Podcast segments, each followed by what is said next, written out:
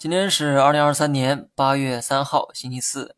短期市场呢，就按照震荡预期哈。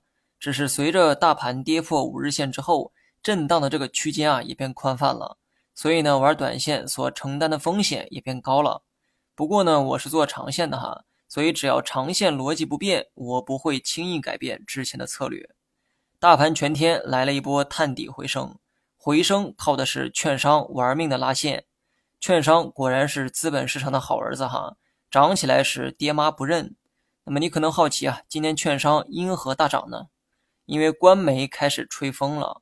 说实话，国内对资本市场向来不太重视，但今年却是很罕见的多次提及要活跃资本市场。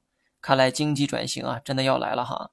今天某知名媒体的文章标题非常醒目。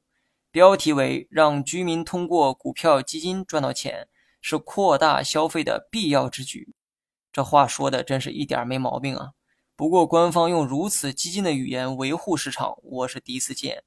那么讲这些不是让大家放心去梭哈，而是让大家对股市的长期走势啊要有自信。如此多的政策喊话，就是在提振市场的信心。只要信心恢复，涨起来也是分分钟的事儿。不信你们呢，可以回看二零二零年的六月份，当时也是券商领涨，最终带动了整个市场做多。半年时间，消费、医药等板块涨幅翻倍。随后的二零二一年，半导体芯片开始大涨，再往后就是新能源开始爆发。历史啊不一定重演，但可以拿来借鉴。如今券商玩命大涨的样子，像极了二零二零年。只要券商完成了修复市场预期的作用。